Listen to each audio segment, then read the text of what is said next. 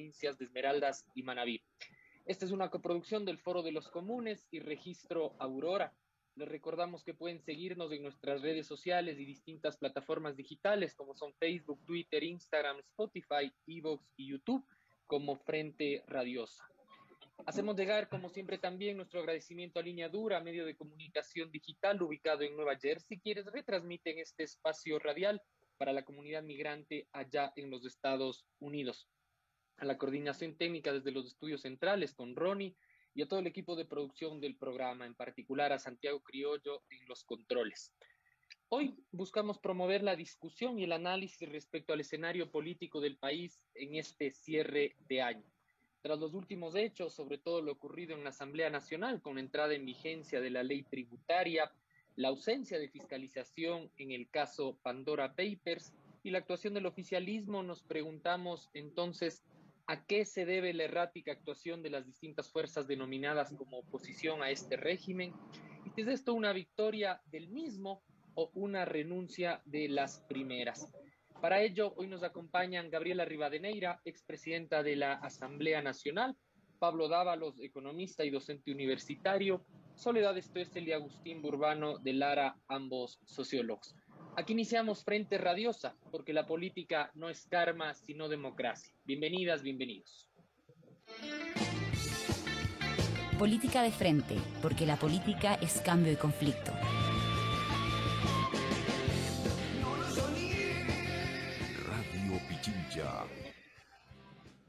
Como lo decíamos en líneas anteriores, entonces con lo ocurrido durante las últimas semanas en la Asamblea Nacional se ha abierto una intensa discusión respecto al escenario político y la actuación de las distintas fuerzas.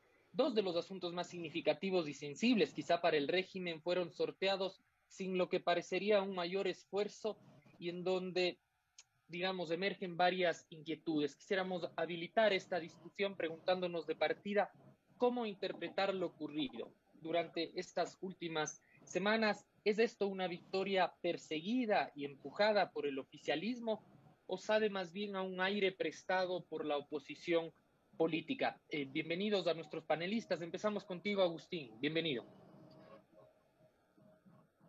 Eh, hola Yura, qué gusto estar aquí en Frente Radiosa, qué gusto compartir espacio con Soledad, con Gabriela, con Pablo. Eh, muchísimas gracias por la invitación y qué gusto siempre, siempre que estoy en Radio Pichincha lo digo, qué gusto estar en esta radio. Es una radio que ha sido perseguida, hostigada, asediada por el gobierno nacional, así que qué gusto estar aquí y que sigamos al aire. Bueno, yo creo que la pregunta que, que nos haces y con la cual estamos abriendo esta tarde el programa es amplia, pero si tengo que jugarme por una hipótesis en este momento, yo creo que las fuerzas que podrían constituirse o que podrían construirse como una alternativa a las tesis neoliberales del gobierno, casi te digo de Moreno, el gobierno de Guillermo Lazo, no han sabido subvertir o revertir o reorientarse eh, de la dependencia de la trayectoria. La, la, trayectoria de la que vienen las fuerzas que podrían ser una alternativa al neoliberalismo es una trayectoria de no cooperación, es una trayectoria que no permite, por las distintas conflictividades internas de los antagonismos de la historia reciente internos, no permite jerarquizar adecuadamente cuáles son las contradicciones principales de las, de las contradicciones secundarias. Y esto llega a ser así porque creo que en ciertas fracciones o en ciertas facciones, ya sea internas de Pachacuti, ya sea internas de UNES, e inclusive o en la totalidad izquierda democrática, hay rasgos identitarios constitutivos en los cuales el enfrentamiento contra UNES o el enfrentamiento contra Pachacutic ya son constitutivos de la propia identidad. Entonces, de momento, en honor al tiempo, como somos cuatro panelistas, me quedaría ahí. Gracias, Agustín, por esta pista inicial para ir buscando una respuesta en este eh, diálogo eh, planteado. Quisiera trasladar esta inquietud a nuestra invitada eh, también el día de hoy, Gabriela Rivadeneira. Eh, Gabriela, Agustín ha insistido en esta, o ha puesto sobre la mesa esta idea de una trayectoria de no cooperación en la suerte de pensar una oposición, digamos, más coordinada, eh, agrupada para resistir a eh, el evidente carácter neoliberal del, gobierno. ¿Compartes con esta tesis cómo podemos pensar el momento actual?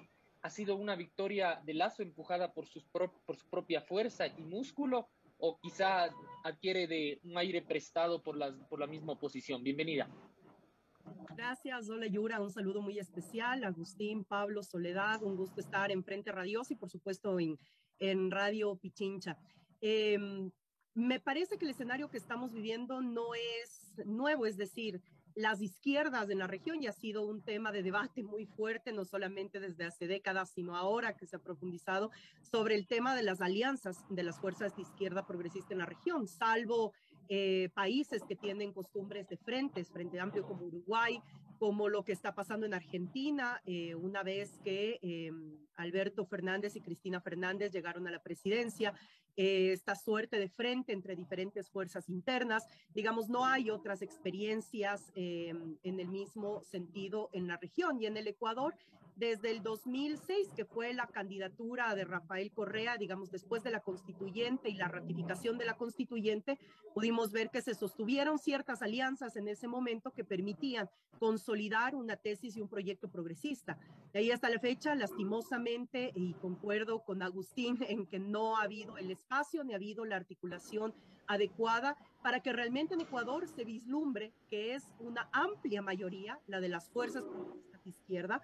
Y en ese sentido me parece que sí es mucha falta también de un diálogo abierto, sincero, franco, honesto dentro de la política nacional. Nuestra política que en Ecuador además ha sido fragmentada, ha sido fraccionada, ha sido golpeada, pero sobre todo nos encontramos no solamente una desinstitucionalización sumamente fuerte, sino una falta de democracia que se evidencia justamente en el poder de las élites económicas y de las que manejan los medios de comunicación corporativistas y cómo esos pues están soportando y sosteniendo un gobierno que tiene menos del 28% de credibilidad y aceptación en el Ecuador, pero por son, son, es sostenido justamente por estos poderes fácticos.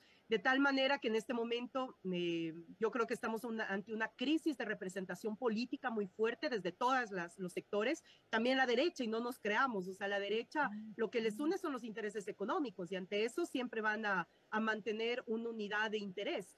Em, pero la crisis de representación política, tanto del gobierno, quienes están en el gobierno, quienes soportan el gobierno y quienes somos oposición, pues definitivamente es agravante. Y yo creo que ese es uno de los temas profundos que estamos viviendo hoy por hoy en la política ecuatoriana.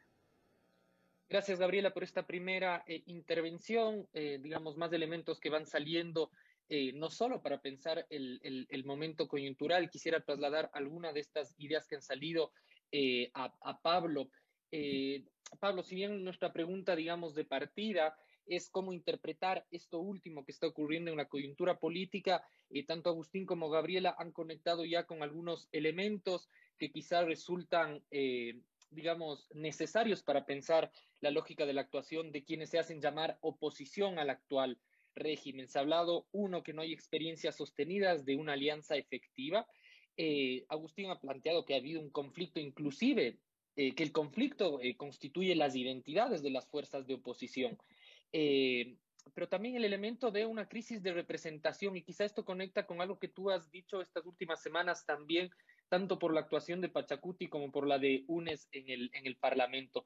¿Cómo interpretar entonces lo ocurrido? ¿Hay alguien que le da fuerza al lazo? ¿Son los errores de esta oposición? ¿Cómo pensar el momento? Bienvenido, Pablo. Eh, muchas gracias, Yura. Un saludo muy cordial a ti. Saludo a Gabriela, a Soledad, a Agustín y a todas las personas que eh, nos acompañan a través de este espacio. Mira, lo primero que tenemos que constatar es el hecho que la sociedad ecuatoriana creó una situación sui generis en la política y es un ejecutivo de derecha y un legislativo de izquierda. Si tú eh, ves los datos, por ejemplo, el Ejecutivo entra a la legislatura con apenas 12 asambleístas de un total de 137, mientras que si se suma la eh, representación parlamentaria de Pachacuti, de UNES y de Izquierda Democrática, representan alrededor de, la mitad o dos tercios. Es decir, el Parlamento ecuatoriano tenía una mayoría de izquierda. Si tenía una mayoría de izquierda, tenía posibilidad de acotar los espacios de gobernabilidad y reengumbar, si tú quieres, al Ejecutivo, al menos dentro de lo que establece la Constitución y lo que establece la ley. ¿Qué es lo que tenemos? Tenemos que esa oposición de izquierda no pudo sobrevivirse a sí misma y tenemos que a siete meses de iniciado el nuevo gobierno, los dos partidos más importantes de la oposición de izquierda, que son Pachacuti y Yunes, han resignado posiciones y políticamente se han suicidado. Es decir, eh, dejan sin capacidad de representación política a la voluntad de los electores. ¿no? Y por otra parte, permiten la reconfiguración del gobierno. Un gobierno que empezó con apenas 12 asambleístas, este momento ya no tiene, si tú quieres, problemas de gobernabilidad con la asamblea porque el punto nodal, el punto estratégico, el punto que definía absolutamente todo era la negociación con el Fondo Monetario Internacional.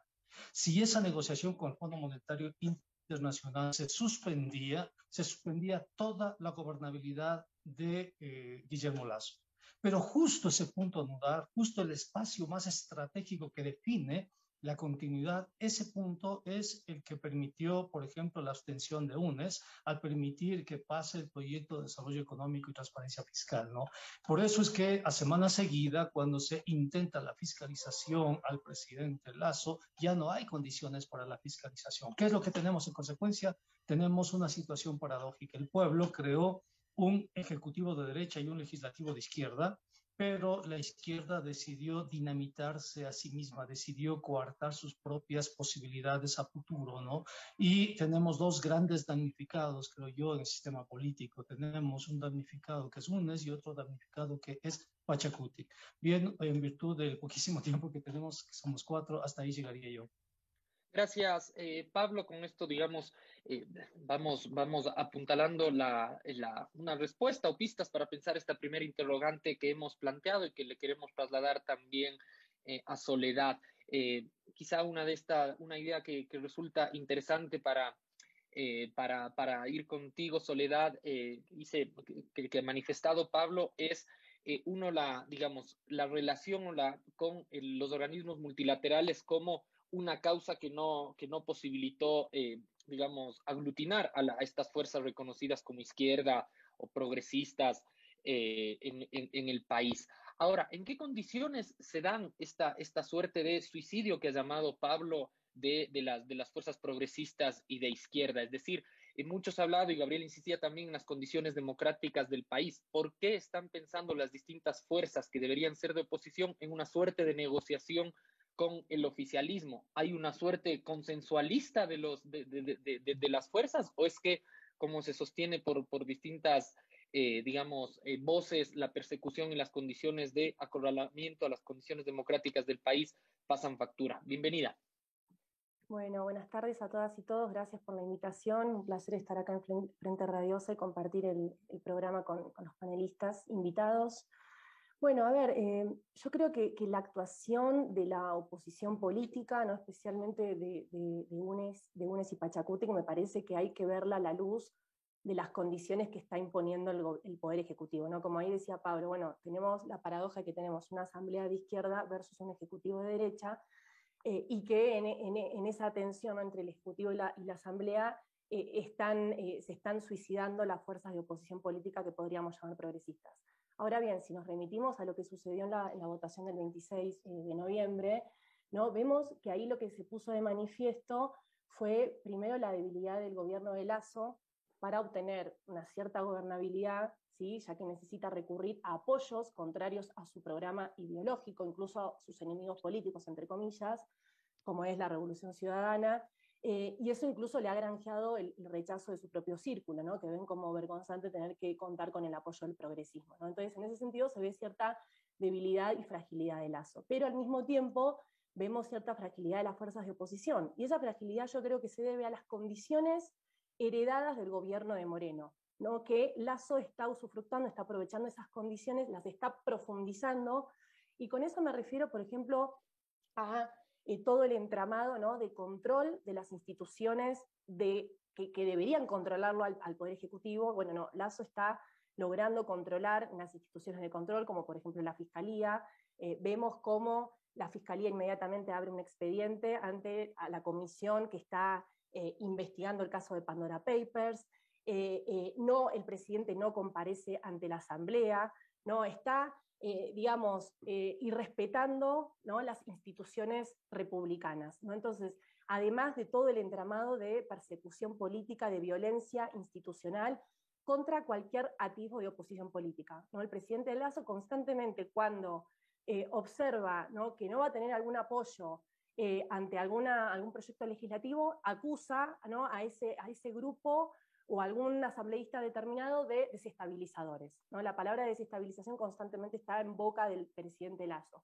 Y eso nos da, nos da la pauta ¿no? de que son las condiciones ¿no? que está imponiendo el Poder Ejecutivo de mano de Lazo las que está eh, acorralando a la oposición política a actuar de determinada forma. Y esta forma determinada de actuar yo creo que se expresa en el establecimiento de pactos cortoplacistas, de acuerdos cortoplacistas, que se remiten sobre todo a la aprobación de determinadas leyes a cambio de algo. ¿sí? Como vimos, por ejemplo, en, la votación del 26 de noviembre, que se cuestionó muchísimo la actuación de abstención de, de UNES, de la Revolución Ciudadana, y quizá no se analizó en detalle por qué eh, la Revolución Ciudadana ha tenido que acudir a una, serie de acuerdos eh, puntuales eh, y evitar que sea acusado de desestabilizador por el presidente Lazo.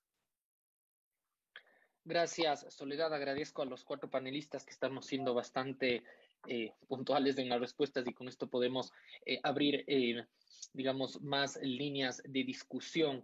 Agustín, respecto a esto último que manifiesta Soledad, de una suerte de cortoplacismo en la lógica del juego político más institucionalizado, digámoslo así, que, eh, se ve representado en la, en la Asamblea Nacional y en la que, digamos, los análisis apuntan hacia una equivocación, hacia un desacierto de las, de las fuerzas, eh, sobre todo identificadas en la izquierda, en el progresismo, eh, por, este, por este paraguas, digámoslo así, de, cortoplacismo y en la que, como tú has dicho, hay un, casi una, un juego de identidad, de eh, lucha interna por desmarcarse los unos de los otros.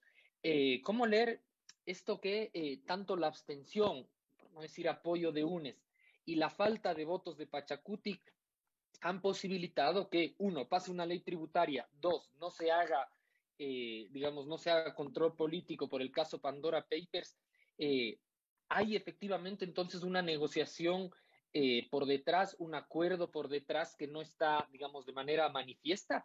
Eh, ¿Ganan las fuerzas políticas? ¿Cuál es el precio que, tienen que pagar en esta lógica cortoplacista que, que ha dicho Soledad?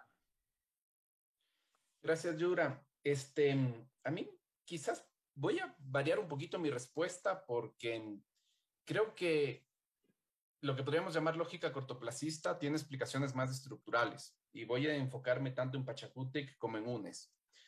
Primero es importante recalcar algo que sí mencionó Soledad y es que UNES está siendo ya por muchos años el blanco de una persecución política y es una persecución política que, como no me canso de repetirlo, participa el Ejecutivo, pero también participa, participa Consejo Nacional de la Judicatura, Corte Nacional de Justicia, Fiscalía General del Estado, Contraloría General del Estado, Asamblea Nacional, Ministerio de Gobierno, Policía Nacional, Centro de Inteligencia Estratégica. O sea, yo te, nos quedamos rezando un rosario de las instituciones del Estado, de los cuatro poderes del Estado que están persiguiendo a UNES. Y eso hace que UNES tenga que necesariamente, por lógica de supervivencia, tener que transar su capital político institucional por el cumplimiento del Estado de Derecho. Es decir, UNES no está entrando en ese sentido como estamos acostumbrados al Estado prebendario que instaló Moreno. UNES está teniendo que negociar el cumplimiento del Estado de Derecho. Quizás la muestra más clara de que UNES tiene que negociar el cumplimiento del Estado de Derecho es que cuando el Sistema Interamericano de Derechos Humanos solicitó que se escarcelen población de las cárceles, las penitenciarías del Ecuador, tal como lo hizo Colombia, tal como lo hizo Perú. Mientras Perú y Colombia sacaron entre 1.500 y 2.000 personas cada uno durante la pandemia, en Ecuador se sacaron 60 personas, porque con tal de no liberar a Jorge Glass se restringieron los criterios que determinó el Sistema Interamericano de Derechos Humanos. Entonces, aquí hay algo que ya constituye o hacia la racionalidad de UNES para actuar como actúa. Y no es algo tan de coyuntura, sino que ya es algo que se viene repitiendo en la vida cotidiana y que se vuelve estructural por los, últimos, los últimos cuatro años. De ahí quisiera referirme a Pachacutic. Pachacutic históricamente tiene una dinámica de resistencia e integración. Es imposible leer a Pachacutic desde su, desde su emergencia como actor político sin este doble juego, como una organización política que sí es el brazo político de la CONAIE, pero que al mismo tiempo juega esta doble dinámica de resistencia e integración que uno puede rastrear en sus formas históricas desde la colonia. ¿Por qué? Porque si tú eres un ciudadano una ciudadana de un pueblo, una nacionalidad indígena, tú no vives en las mismas condiciones que vivimos las personas blancas o mestizas, viven en un estado racializado. Y frente a ese estado racializado, tienen que constantemente negociar ese doble juego de resistencia e integración. Entonces, ahí te pongo dos racionalidades propias de cada organización política. Y de ahí, en tercer término, algo que les atraviesa a los dos, te mencionaría la ética política. Creo que en los últimos seis, siete años, en UNES ha empezado a prevalecer una ética política que ya no ha buscado negociar sus formas de, de, estar en el escenario público y no negocia tampoco su resistencia o su lucha al antineoliberalismo. La ha pretendido imponer. Y eso es experimentado por otras fuerzas alternativas minoritarias como despótico. Entonces, si es que UNES en su ética política no está dispuesto o dispuesta a negociar su proyecto alternativo al neoliberalismo, es difícil que otras identidades políticas menores se le acoplen o se le asocien o, o, traten de sentarse en una mesa a negociar eso con ella. Y lo mismo te podría decir que dentro de Pachacutic hay algo que también no estamos calibrando muy bien y es que existen en determinados enclaves territoriales de Pachacutic experiencias históricas de la historia reciente que lesionaron agendas en el proceso de despliegue del Estado de la Revolución Ciudadana. Los procesos de despliegue del Estado siempre son despóticos, por definición, históricamente, no es algo particular del correísmo, es algo de los procesos de despliegue y de penetración infraestructural de la estatalidad en el territorio. Cuando esas formas de presencia del Estado en enclaves mineros, en enclaves hidroeléctricos, en temas de la ley de tierras, etcétera, no son suficientemente negociados, eso empieza a generar resistencias y Pachacutic también expresa esas resistencias de ese proceso, ese proceso anterior. Y ahí también metería el tema de la ética política, porque Pachacutic no está haciendo el ejercicio de sopesar y de priorizar cuál es la contradicción principal y cuál es la contradicción secundaria, no solo respecto del neoliberalismo o el antineoliberalismo, sino sobre las condiciones reales de realización de su proyecto político. Porque para Pachacutic, como para UNE, sería mucho más viable realizar un ejercicio político de realismo, de entender que la revolución ciudadana va a permanecer, es la primera identidad política del país y lo va a seguir siendo, aunque esté en un proceso de, de, repliegue o de declive, lo va a seguir siendo.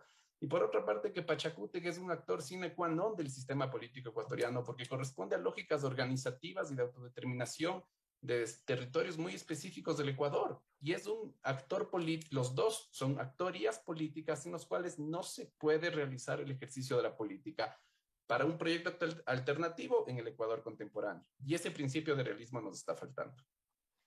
Gracias, Agustín. Llevo dos de los elementos que has mencionado eh, para preguntar eh, a Gabriela justamente respecto a, digamos, cuánto puede llegar a desdibujar al, al, bloque, a la bancada UNES, a la, fuerza de la revolución ciudadana, poner por delante esta lógica política que ha manifestado, esta lógica y esta ética política que, que ha manifestado Agustín respecto a, uno, casi un carácter, digamos, autoritario para definir qué es y qué no es el antineoliberalismo en el país y cómo, digamos, desplegar eh, esta, esta, esta, esta tesis eh, política. Eh, entonces, digamos, ¿en, ¿en, qué posición, ¿en qué posición está al día de hoy la, la, la, revolución ciudadana en sentido más amplio y cómo se condice en ese sentido entonces la bancada de UNES ante esta, ante esta lógica que, que ha planteado eh, Agustín. Me parece que la problemática, insisto, con esto es más agravante que la ubicación misma de las fuerzas políticas en sí. O sea, la democracia ha sido tan lacerada que no nos estamos dando cuenta de debatir entre nosotras y entre nosotros realmente lo que significa lo estructural, el sistema. Ahora estamos en camino con el sistema, debatiendo y discutiendo entre nosotros cuál es la forma más adecuada para tratar de hacer frente a una oposición de un gobierno que está devastando al Ecuador.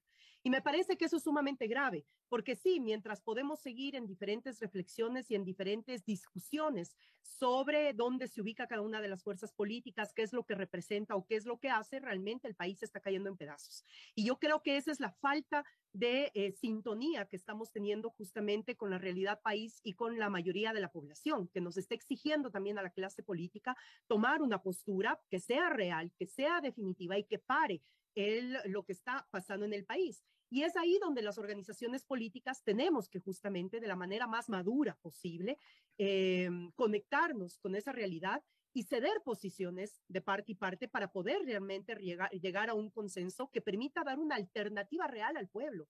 Yo creo que en esa crisis de representación que decía hace un momento, uno de los eh, grandes problemas es que todos estamos justamente eh, metidos en lo que en el 2006 llevó al Ecuador a decir mayoritariamente fuera todos. Y en ese sentido me parece que eh, la responsabilidad política es superior. Yo digo ahí el proyecto de la Revolución Ciudadana, bien lo decía Agustín, está ahí. Y el proyecto es uno de los proyectos políticos que ha tenido el Ecuador más importante de su historia reciente. Y además, el que práctica y efectivamente logró transformar la historia de nuestro país.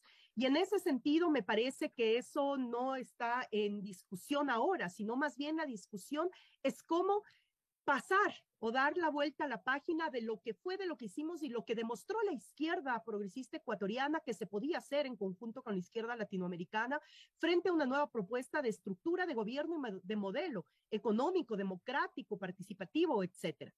Ahora, no es solamente recordar o recordarlo con nostalgia, sino realmente plantear qué es lo que queremos en este momento para el Ecuador, cuando realmente el informe de la CEPAL nos da con uno de los países con más caída económica, agravante en la situación en la que estamos, porque crece la pobreza, crece la inseguridad, la crisis carcelaria que se convirtió en la más importante de América eh, del Sur. Eh, tenemos además eh, una falta de proyecto político desde el propio gobierno y peor de la oposición, es decir, hay una falta de sintonía con lo que estamos diciendo. Y eso a nosotros se nos dificulta en la medida en que cada vez que planteamos una propuesta, lo decía Agustín, cada vez que planteamos una propuesta, no solamente es el gobierno, el ejecutivo, sino el aparataje del Estado el que cataloga o el que censura o el que proscribe políticamente a una propuesta que puede ser alternativa. Y no se quede en eso, sino que las otras fuerzas políticas también se quedan de meros espectadores cuando también son afectados de esta falta de democratización de nuestro país. Entonces ahí viene un problema serio que también es el tema de la limitación que tenemos en la democracia liberal. Yo creo que es un tema que lo estamos debatiendo también a nivel regional. Hay una democracia liberal, una democracia que queda obsoleta, una democracia eh, representativa solamente que no llega al solventar todas las necesidades que tiene el pueblo en este momento.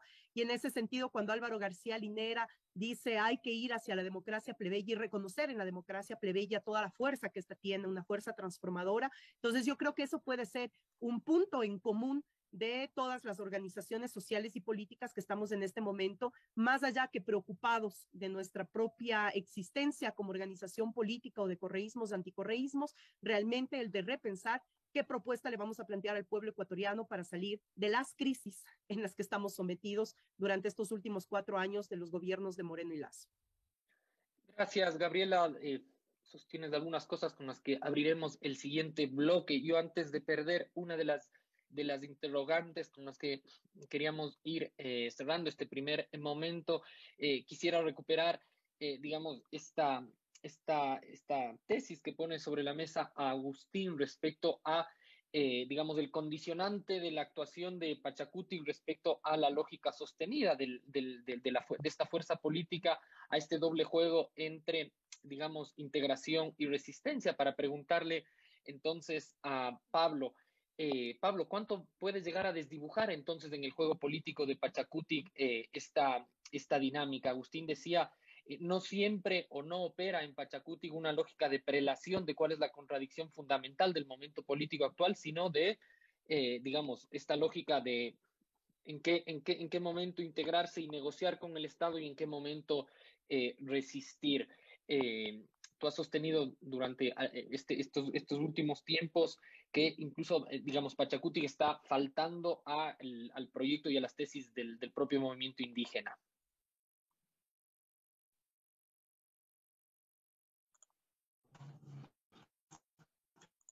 Eh, sí, eh, bueno, primero que todo, porque creo que además es un tema relevante, quería aclarar un concepto y lo vengo aclarando en todas las circunstancias que puedo y tiene que ver con el Estado de Derecho. El Ecuador no es un Estado de Derecho. ¿No? porque el Estado de Derecho significa la primacía de la ley y el orden. El Ecuador es un Estado constitucional de derechos y justicia, donde lo más importante es el derecho eh, la justificación política del Estado, en nuestro caso, y a partir de la Constitución de 2008, obedece a que el Estado y derechos son lo mismo. El Estado está para garantizar el cumplimiento, eh, si tú quieres, el control, la, la vigilancia de lo que significan los derechos, por eso los derechos son intangibles, inembargables, ¿no? Y todos son de igual jerarquía y los jueces se convierten en jueces constitucionales porque pueden legislar en función de cumplir los derechos. Dicho esto, eh, creo también eh, importante indicar que el proyecto o el horizonte estratégico del movimiento indígena siempre ha sido el Estado plurinacional. Entonces, el movimiento indígena nunca eh, ha perdido, si tú quieres, la, la percepción de cuál es la contradicción principal y secundaria. Y eso es lo que vamos a vivir, creo yo, en las próximas semanas. ¿Qué es lo que ha pasado? ¿Qué son los conflictos sociales? Al ser incapaz de procesar los conflictos sociales del sistema político, la conflictividad social rebasa el sistema político y se procesa en las calles, se procesa en la sociedad. Y ahí aparece la CONAIE. Y la CONAIE aparece desde los años 90, recordemos el levantamiento de 1990, y la CONAIE ha sido perseguida. Es decir, una organización política, al menos que se quiere disruptiva, que se quiere de izquierda, que quiere cambiar la correlación de fuerzas, siempre va a ser eh, perseguida por el poder y no puede justificarse en la persecución para negociar sus líneas rojas, que son líneas ideológicas, ¿no? Entonces la CONAIE está absolutamente clara que la Asamblea Nacional no pudo contener el conflicto político y el conflicto político tiene que ver con el neoliberalismo y la radicalización del neoliberalismo. ¿Hacia dónde va el conflicto político? A las calles. ¿Qué significa eso? Significa movilización. ¿Qué es lo que va a hacer la CONAIE? Va a movilizarse ¿no? y lo va a hacer a partir del mes de enero del próximo año.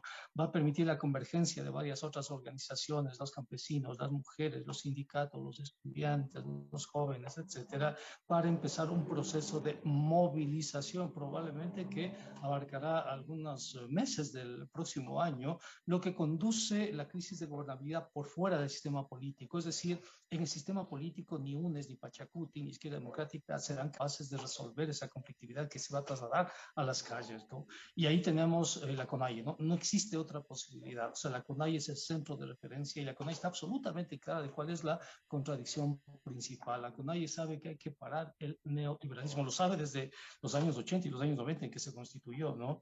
En consecuencia, eh, yo creo que es cierto, hay una crisis de representación en el sistema político, hay una crisis de capacidad del sistema político para absorber el conflicto eh, social. Se va a resolver eso por fuera del sistema político. Veamos qué pasa después. ¿no? Veamos si el sistema político después retoma esa fuerza que se va a originar en el pueblo, en la sociedad, y finalmente procesa el conflicto y destituye el lazo por ejemplo, ¿no? Veamos si, si hay posibilidades de eso, pero eh, yo pienso que tal como están las cosas, ni UNES ni Pachacute tiene ninguna capacidad de detener el proyecto neoliberal de Guillermo Lazo. Gracias, Pablo. En este momento nos vamos a una pausa y volviendo recuperamos algunas de las ideas que se han puesto para abrir el segundo bloque. ¿Recuerdas este sonido? O este. Pero este nos acompañó siempre con la música que llena nuestra vida. Tal vez no sea tiempo para. Grandes voces. Los clásicos de siempre.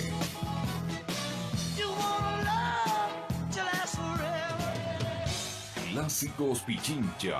De lunes a viernes, 21 horas. Y domingo, 22 horas. Producción Javier Bisuete.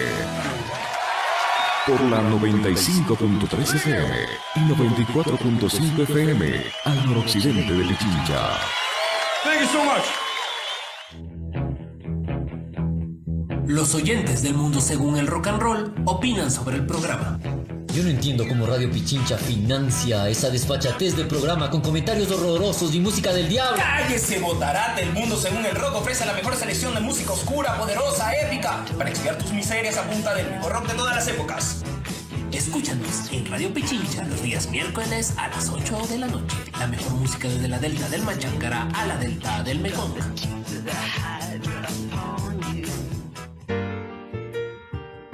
Toco tu boca.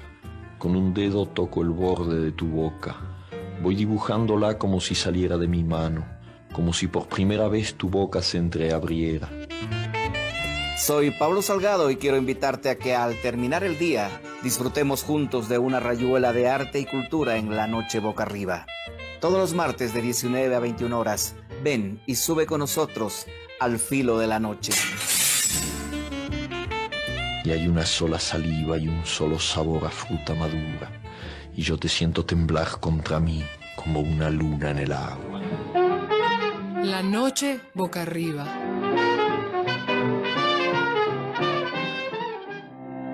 Oye, deja de pensar tanto y plásmalo. Tus ideas, iniciativas y creatividad son válidas. Tienes la gran oportunidad de participar con tu proyecto en Radio Pichincha, la radio de todos. Extendemos el plazo de inscripciones del concurso de coproductores hasta el 18 de diciembre, para que el sueño de tener tu propio programa se haga realidad en el 2022. Encuentra los requisitos en www.radiopichincha.com. Recuerda, participa con tu propuesta hasta el 18 de diciembre del 2021 y forma parte de Radio Pichincha, el otro relato.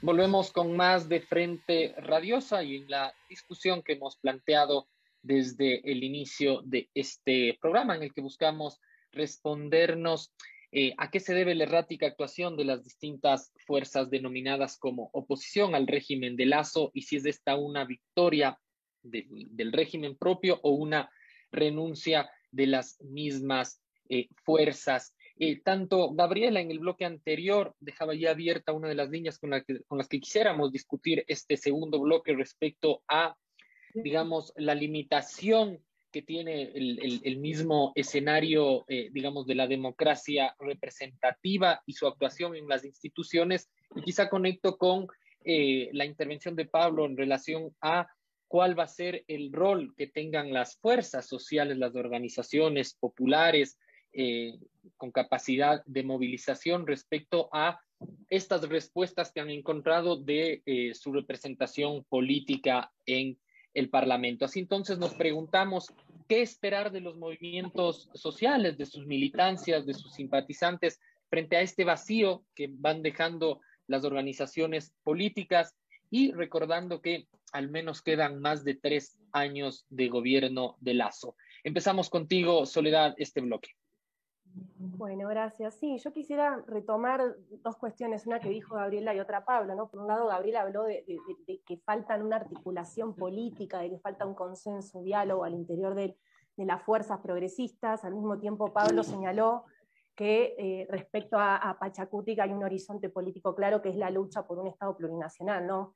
Ahí la pregunta que yo me hago es, ¿es suficiente luchar por un Estado plurinacional si, esa lucha no va acompañada por una lucha, un combate al neoliberalismo? Eh, ¿Es posible pensar en un Estado plurinacional en un marco no de instalación de un neoliberalismo autoritario?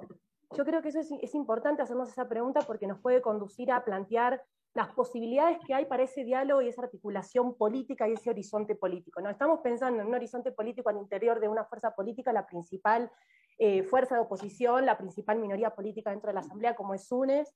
Al mismo tiempo estamos discutiendo ¿no? qué pasa al interior de Pachacutic, si tiene un proyecto político, y me parece que es necesario pensar en cómo se puede dar esa articulación entre combatir ¿no? y luchar por un Estado plurinacional y por un, eh, Estado ¿no? anti-neoliberal que combata el neoliberalismo.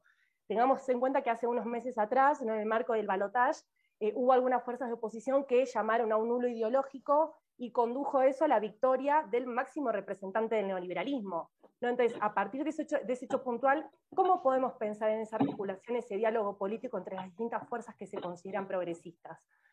Y eh, además de esa pregunta que me parece fundamental, es ¿cómo se hace para generar una articulación política que combata el neoliberalismo autoritario si lo que se ha instalado como lógica política de parte, ¿no? desde arriba del Poder Ejecutivo, es una lógica extorsiva, una lógica despótica, que, se ha, que ha instalado el miedo como mecanismo para someter a la oposición política democrática.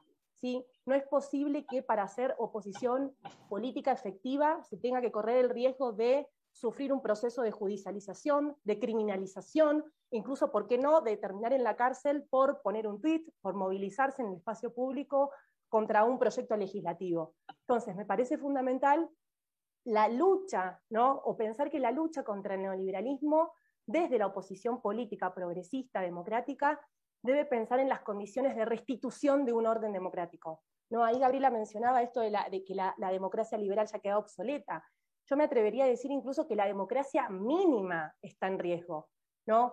Que, se ha instalado ya desde hace eh, tres años que venimos ante un régimen eh, eh, de corte, yo diría, antidemocrático, ¿no? en donde cualquier atisbo de expresión de oposición política democrática es eh, anulada, es neutralizada. Entonces, me parece importante que las fuerzas de oposición puedan establecer un diálogo, ¿no? sobre todo para, en primer lugar, pensar cómo restablecer un orden democrático. Yo creo que solo eh, un regreso a un orden democrático es la condición para poder ahí sí luchar contra el neoliberalismo, contra el neoliberalismo hacia una dirección de la instalación de un Estado antineoliberal y plurinacional. Yo creo que al día de hoy todavía no ha habido señales desde la oposición política, señales yo digo desde la oposición política progresista, de eh, querer establecer un diálogo y una articulación en ese sentido.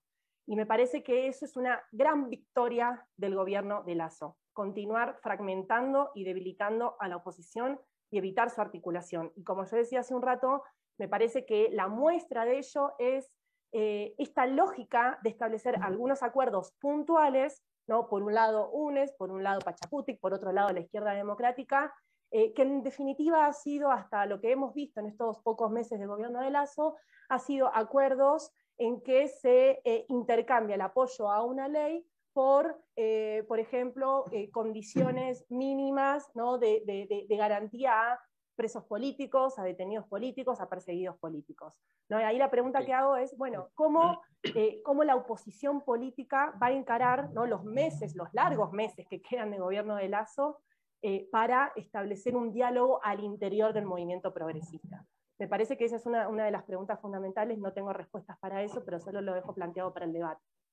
Gracias, eh, Soledad. Quizá también hay un punto de coincidencia con lo planteado por Agustín, que tiene que ver uno con eh, digamos, eh, la lucha de al menos uno de los sectores reconocidos como progresistas por el aseguramiento de estas condiciones mínimas o porque, eh, digamos, la, la, causa principal de movilización es asegurar condiciones mínimas democráticas para la, la, existencia propia de, de, esa fuerza política y sostienes que quizá, digamos, ahí no hay la convergencia necesaria de, o el reconocimiento de este acorralamiento a, eh, a, una, a, una, a, una, identidad política, a una fuerza política por el resto de eh, fuerzas que se reconocen eh, como progresistas. Aún así, digamos, Agustín, esto parecería todavía ser una causa del juego político más institucionalizado. Pensando en la lógica de, digamos, de, la calle, de los movimientos sociales, de la militancia, de, eso que se está diciendo son los problemas más cotidianos de, de, la gente. Eh, ¿Cómo pensar su juego, el de las fuerzas justamente sociales, ante este, esta, eh, digamos, de alguna manera vacío que abre la actuación de, de, las fuerzas políticas eh, del, sistema, del sistema político? ¿Cómo pensar el rol para lo que se viene? Pablo decía, la CONAIE se convoca ya para movilizaciones. ¿Qué pensar del resto, del resto, del resto de sectores? Eh, ¿Va a ser la calle la que dicte la respuesta un poco del, del tiempo que se viene? Es muy buena pregunta, Yura. No, no sé todavía. Eh, el, el, nivel de recursos que implicó la, o sea, de sostenimiento del, de la movilización de octubre del 2019 es uno de los despliegues, el despliegue más importante que yo he visto en todo el siglo, desde el año 2000 hasta nuestros días, y yo no sé, esas cosas no se pueden hacer tan fácil, menos aún después de tantos años ya de políticas de precarización de la vida y de también de, de, una pandemia de por medio. Entonces, Ojalá, pero soy todavía escéptico. Yo como estoy viendo que es mi última intervención, quería dejar sentadas algunas tesis y voy a tratar de ser lo más breve posible. Lo primero es que es claro que la Revolución Ciudadana, los 10 años de gobierno de la Revolución Ciudadana dejaron en las ciudadanías, en esa relación tan directa entre Rafael y la Revolución Ciudadana, sus, sus, simpatizantes, un modo de entender lo público y un modo de entender la política en clave antineoliberal. Y eso no lo tiene ninguna organización política, pero es también por eso mismo que hoy en día podemos decir que la Revolución Ciudadana, con la votación de la ley de desarrollo económico, con la ley de las reformas tributarias se traicionó a sí misma. Ah, yo después de esa abstención me resonó muchísimo una frase que Jaime Nebot dijo en una entrevista a los 100 días de gobierno al universo, yo fui opositor de Rafael Correa cuando Correa era Correa. Y ahí eso te dice muchísimo también de las mutaciones y de todo lo que ha pasado internamente en la revolución ciudadana, obviamente también tomando en cuenta el contexto externo. Lo segundo que quería plantear es que la RC, pero también CONAIE, y también Pachacutic y también la izquierda democrática no han sabido defender la democracia ni las condiciones de su ejercicio. UNES fue, hubo varios intentos de proscribir a UNES desde el periodo preelectoral, Conaye no dijo nada, Pachacutic no dijo nada y la izquierda democrática no dijo nada. Siendo, quizás izquierda democrática es un poco más dudoso, pero siendo algunos cuadros de Pachacutic y sobre todo la dirigencia de la CONAIE, posibles blancos o blancos reales de la persecución del Estado o de una futura proscripción política. Entonces ahí hay un error gravísimo de no saber defender la democracia y las condiciones de ejercicio de la democracia.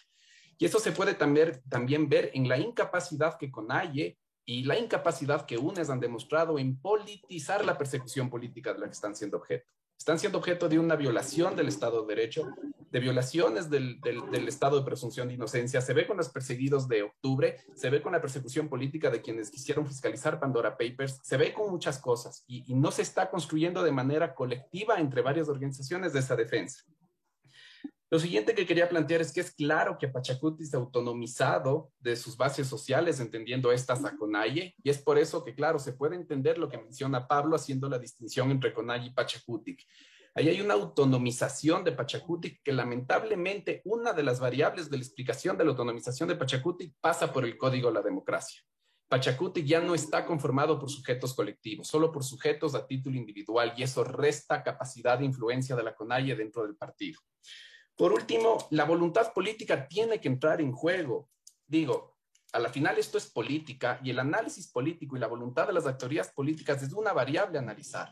Y es que hoy en día, después de tantos años y de tantas políticas de precarización de la vida, de instalación de un régimen neoliberal, UNES sigue votando como votado y Pachacutic sigue votando como votado, es porque la Asamblea es un jardín de infantes. Gracias, Agustín, por estas líneas, eh, como, tú anticipabas, de eh, que nos, digamos, aproximan al, cierre eh, del, programa. Estamos en los últimos 10 minutos y quiero pedir a nuestros panelistas restantes precisión en las, en las respuestas. Gabriela, se ha dicho digamos, una de las dificultades del, de las fuerzas progresistas y de izquierda ha sido la politización de causas como la persecución política eh, y que revelan además unas, unas dificultades además eh, internas. En la Revolución Ciudadana se ha hablado mucho del precio que eh, se tendrá o ya ha pagado por la actuación en la votación de la ley tributaria. En esta lógica de pensar hacia adelante y que, digamos, las políticas de orden neoliberal se acentúen con el paso del tiempo, ¿cómo pensar, inclusive desde la propia Revolución Ciudadana, la eh, esto que tú decías, ante un escenario de, crisis de representación, de crisis de politización de causas también, eh, a la fuerza, a la primera minoría de la Asamblea y a la fuerza que ha marcado los últimos años de la política en el país, cómo pensar un escenario que movilice e ilusione hacia adelante y que no, digamos, tenga entrampados eh, en cada votación de la Asamblea Nacional complejo y comparto con Soledad. Lastimosamente no hay respuestas tan claras sobre el panorama, tomando en cuenta todo lo que hemos conversado, que resultan problemas de la democracia, problemas del Estado de Derecho, problemas de la comprensión de la política real. A mí me parece que eh, nos falta muchísimo comprender las nuevas estéticas y las nuevas formas organizativas que se están dando en la sociedad. Si bien es cierto, hay un anclaje muy popular dentro de esas formas organizativas, también hay nuevas estéticas propias de las dinámicas sociales, propias de las nuevas olas y corrientes también de organizativas eh, de la región misma y que obviamente también recaen en una realidad de país. Y em, en ese sentido, quedarnos o eh, realmente asumir una defensiva permanente ante este ataque permanente que hemos recibido durante los últimos cuatro años, ha impedido muchas veces que lleguemos a comprender y a sintonizar con esas nuevas dinámicas y esas estéticas. Hoy yo creo que la revolución ciudadana tiene un reto importante. Bueno, al fin logró tener partido político después de cuatro años de proscripción partidaria, pero yo creo que eh, en este momento no solamente tener partido político, sino volver a una reorganización interna que sea realmente capaz de comprender estas nuevas dinámicas, de acoplarnos a dinámicas locales, también nos va a permitir, eh, digamos, plantear una propuesta más firme. Nosotros no hemos perdido el rumbo, es decir, hemos mantenido cuatro años de oposición al neoliberalismo, sea como se llame este sea que se llame Moreno, Romo, Lazo, etcétera. Eso es para nosotros una lucha constante frente a un enemigo común que es el neoliberalismo. Los adversarios políticos tenemos que verlos en la cancha del debate, de los argumentos, de las ideas, de las propuestas hacia el pueblo. Y eso es lo que también el pueblo nos está diciendo ahora cuando en las encuestas muestra un bajón realmente dentro del estado de ánimo y de la credibilidad en la política misma y de la institucionalidad. En ese sentido, yo me congratulo que haya nuevo momento también de otras organizaciones políticas, así como la Revolución Ciudadana está pasando por un eh, momento, ha pasado por un momento complejo y también en este momento, en una oportunidad de reorganización, yo celebro que la CONAIE hoy tenga una nueva postura porque tanto CONAIE, Pachacuti como otras fuerzas también políticas se mantuvieron durante cuatro años como eh, colaboradores también del régimen de Moreno. Y en ese sentido me parece que hoy la CONAIE, en este cambio de dirigencia que me parece absolutamente necesario, considerando además que muchos de nosotros, incluyéndome, empezamos a militar políticamente en Pachacuti como brazo político y eh, eh, partidario, digamos, de esa organización del movimiento indígena en el Ecuador, Em, nos congratulamos mucho de que hay una nueva representación que reoriente la finalidad misma de la organización como la CONAIE, independientemente, y en eso, Pablo, nos topamos ya en el segundo debate, creo, en este tiempo, donde sí se marcan claras las diferencias entre la dirigencia y el pensamiento, la línea política y la de conducción de la CONAIE y lo que está haciendo Pachacuti, también en la Asamblea Nacional. Por eso es que yo estoy de acuerdo en que el debate no puede recaer en las organizaciones políticas y en los partidos políticos solamente, sino que ahora hay una gran responsabilidad de estas mismas organizaciones políticas de promover a través de la organización social un verdadero debate para llegar a un consenso. Yo creo que nuestra ciudadanía y nuestro pueblo es mucho más maduro y está a la altura de las circunstancias de plantear un proyecto y una propuesta real que los partidos políticos puedan acoger. Y tal vez ese sea el punto de unión, no al revés. Tal vez estamos fallando porque tratamos de seguir la misma lógica y dinámica de la política de los últimos años, que es una disputa de los partidos políticos. Yo creo que hay que sacar la política real de los partidos políticos solamente y aterrizarla realmente en una disputa de los sentidos y del sentido común, además, con nuestra población, de la conciencia de clase. Así que me parece que ahí tenemos un reto fundamental quienes hacemos política desde otra visión y en este momento incluso Em, por fuera solamente de nuestras propias organizaciones políticas. Gracias, eh, Gabriela. Nos quedan poquitos minutos con quienes eh, quisiera destinar tanto a Pablo como Soledad en su última intervención. Pablo, eh, mucho se ha hablado estos días sobre la necesidad de una renovación de la izquierda. Tú incluso en redes sociales has impulsado varios espacios para, para esta discusión. Algunos elementos los ha planteado tanto Gabriela como Agustín. Eh, cómo pensar el escenario que se viene en, esta nueva, en esta suerte de nueva izquierda con, eh, digamos, que pueda superar esto que se ha planteado, las limitaciones tanto de, un clivaje que, ha afectado tanto al campo popular y progresista como es correísmo, anticorreísmo, los particularismos, la lectura cortoplacista, la arrogancia que se identifica en muchas, en muchas primeras líneas. ¿Cómo pensar esa nueva izquierda? Eh, Mira, eh, una de las cosas que a, mí me sorprendió fue eh, cuando después de la votación del 26 de noviembre, eh, con la abstención de UNES, finalmente pasó por el Ministerio de la Ley y la Ley de Desarrollo Económico, me sorprendió el hecho que UNES no se haya disculpado con, con, el país y con la militancia. Yo estaba esperando eso, ¿no? Pero después me sorprendió muchísimo más, por ejemplo, la votación de UNES con respecto a la ley que tiene que ver con la violación, eh, con el aborto en casos de violación. Me sorprendió muchísimo porque no era el pronunciamiento que esperábamos, el pronunciamiento de una organización política, no de izquierda, progresista, digamos, ¿ya? Pero no, fue un pronunciamiento que dijo dejamos en libertad, pero ¿cómo puedes dejar en libertad cuando está de por medio los derechos, no? También me llama muchísimo la atención que la CONAIE, por ejemplo, no haya expulsado aún de sus filas a los asambleístas que se al gobierno. Aunque se quede un asambleísta o dos asambleístas, no importa tener un bloque, importa guardar la coherencia ideológica, ¿no? Entonces estamos mal, realmente estamos muy mal eh, a nivel de izquierda, a nivel de progresismo. Justo por eso, como estamos mal por eso crisis de representación, le hemos fallado al elector, le hemos fallado al país y hemos permitido que se fortalezca la posición más neoliberal y más lumpen, si tú quieres, de la acumulación. ¿Qué hacer ahí? He convocado a conversar, por lo pronto a conversar para ver qué hacemos. Y la gente dice eso, la gente está dolida, la gente está decepcionada, la gente está con ganas de hacer algo diferente, ¿no? Porque se siente traicionada, ese es, el sentir. Fíjate, el mes de marzo, cuando nos traiga el machetazo de pagar impuestos a una clase media que gana 1.500, 2.000 dólares y que ya tiene preasignado ese, ese salario, que tenga que pagar un salario completo por culpa de la inconsistencia de un partido, no, pues sea, sí, sí es el elector sí se merece una, una disculpa al menos, una explicación al menos. Estamos en eso, eh, estamos eh, convocando a la sociedad para ver qué hacemos. Es muy complejo, realmente es muy complejo, pero hay que hacerlo, porque si no lo hacemos, la otra deriva es el fascismo. ¿no? Y hay que cerrarle puertas y ventanas al fascismo. Muchísimas gracias por la invitación, estimado Iván. A ti, Pablo, muchas gracias. Eh, esta idea que queda eh, de tu intervención, primero, eh, digamos, habilitar la posibilidad del diálogo. Soledad, tu minuto de cierre, ¿cómo pensar el escenario de, no sé si nuevas, pero de una izquierda, de un progresismo de carácter antineoliberal para el tiempo que se viene con estas dificultades reconocidas? Tienes la última palabra. bueno, yo siempre hago el paralelismo, la comparación entre el gobierno de Macri en Argentina y el de Lazo, ¿no? Son muy similares, son representantes de las élites evasoras que no confían en sus propios países y ni siquiera, bueno, invierten en su país y, mandan todos los paraísos fiscales.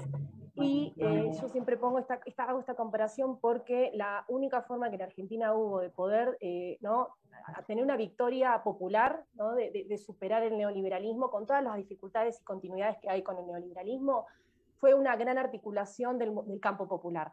¿no? Eh, el Frente de Todos, liderado por Cristina Fernández, por Alberto Fernández, tuvieron, digamos, que, aceptar el diálogo, la articulación con otros movimientos, otras organizaciones que quizás ideológicamente no eran muy afines, pero que pudieron eh, articularse para eh, establecer un horizonte político sí, de mediano plazo. Me parece que en Ecuador se puede pensar un escenario similar, la necesidad de que las fuerzas que se consideran del campo popular y progresista puedan establecer articulaciones de mediano plazo establecer un horizonte político común para luchar contra el neoliberalismo y yo creo que eso se va a poner a prueba en los próximos meses cuando se debata bueno, el tema del presupuesto de la proforma de 2022 y eh, reformas eh, como la reforma eh, laboral, y otras reformas. Entonces me parece que se, vienen, se abre un escenario clave para las fuerzas populares y progresistas.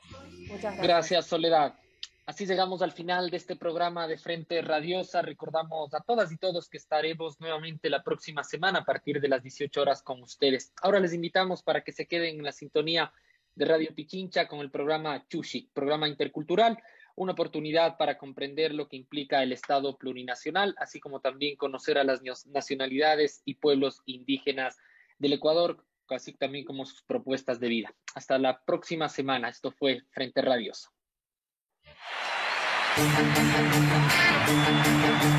Una coproducción del Foro de los Comunes, Registro Aurora y Ecuador para